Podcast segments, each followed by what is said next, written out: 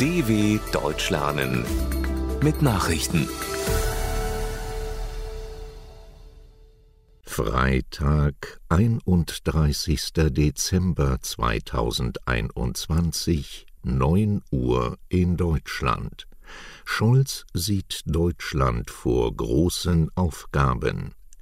Bundeskanzler Olaf Scholz ruft in seiner ersten Neujahrsansprache zu weiterer Solidarität im Kampf gegen die nächste Corona-Welle auf.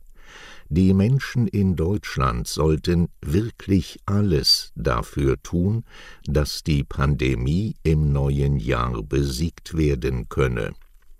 Der Kanzler wirbt in der Ansprache außerdem um Unterstützung für einen weitreichenden Umbau von Staat und Wirtschaft hin zu mehr Klimaschutz. Das sei eine gigantische Aufgabe.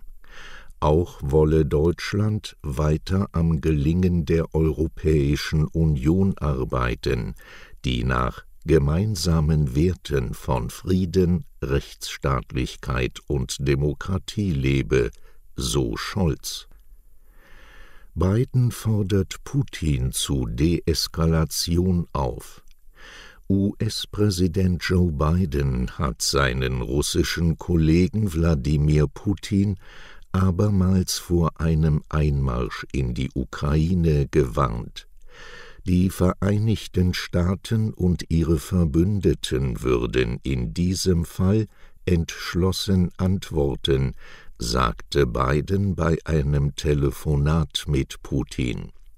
Man sei gegebenenfalls bereit, harte Wirtschaftssanktionen gegen Moskau zu verhängen, hieß es aus Washington. Die USA hofften aber, dass der Kreml noch den Pfad der Deeskalation einschlagen werde. Putin wiederum warnte Biden vor Sanktionen. Die USA würden damit einen kolossalen Fehler begehen, betonte ein Berater des Staatschefs. US-Wetterdienst warnt vor Waldbränden.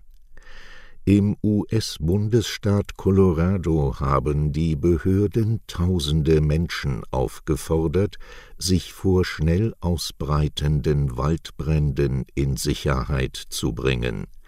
Betroffen sind insbesondere die Bewohner der Städte Louisville und Superior.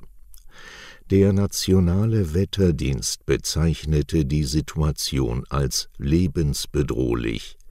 Winde erschweren die Löscharbeiten. Waldbrände im Winter sind in der Region sehr ungewöhnlich. Wie weite Teile des Westens der USA leidet Colorado allerdings unter einer Dürre, die das Gebiet für Brände anfällig gemacht hat. Amnesty mahnt mehr Impfgerechtigkeit an. Zum Jahreswechsel hat Amnesty International die weltweit ungleiche Verteilung von Corona-Impfstoffen angeprangert. Reiche Staaten und Pharmaunternehmen hätten bei der gerechten Verteilung der Vakzine katastrophal versagt, erklärte die Menschenrechtsorganisation in London.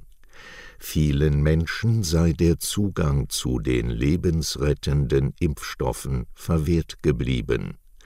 Obwohl weltweit elf Milliarden Dosen produziert worden seien, hätten in Ländern mit niedrigen Einkommen nur sieben Prozent der Menschen ihre Erstimpfung erhalten, kritisierte Amnesty-Generalsekretärin Agnès Calamar. Bundeswehrsoldat nach Drohvideo festgenommen.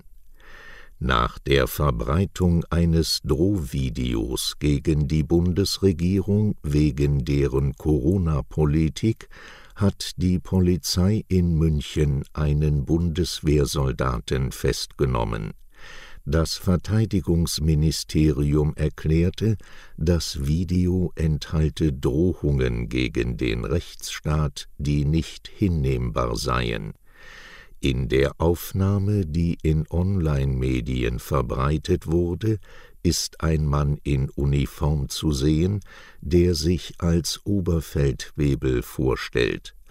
Er wendet sich insbesondere gegen die Corona-Impfpflicht für Pflegekräfte und Soldaten. Der Mann spricht von einer klaren Warnung und stellt der Regierung ein Ultimatum, ihre Politik zu ändern. Atomausstieg in Deutschland schreitet voran. Mit der Abschaltung von drei weiteren Kernkraftwerken geht der Atomausstieg in der Bundesrepublik in die Endphase. Die AKW Brockdorf in Schleswig-Holstein, Gronde in Niedersachsen und Gundremmingen in Bayern werden in der kommenden Nacht stillgelegt. Genau ein Jahr später sollen dann auch die drei letzten deutschen Kernkraftwerke vom Netz gehen. Den Atomausstieg hatte im Jahr 2011 die damalige Bundesregierung besiegelt. Sie reagierte damit auf das verheerende Reaktorunglück im japanischen Fukushima. Soweit die Meldungen von Freitag, dem 31.12.2021. dw.com/langsame Nachrichten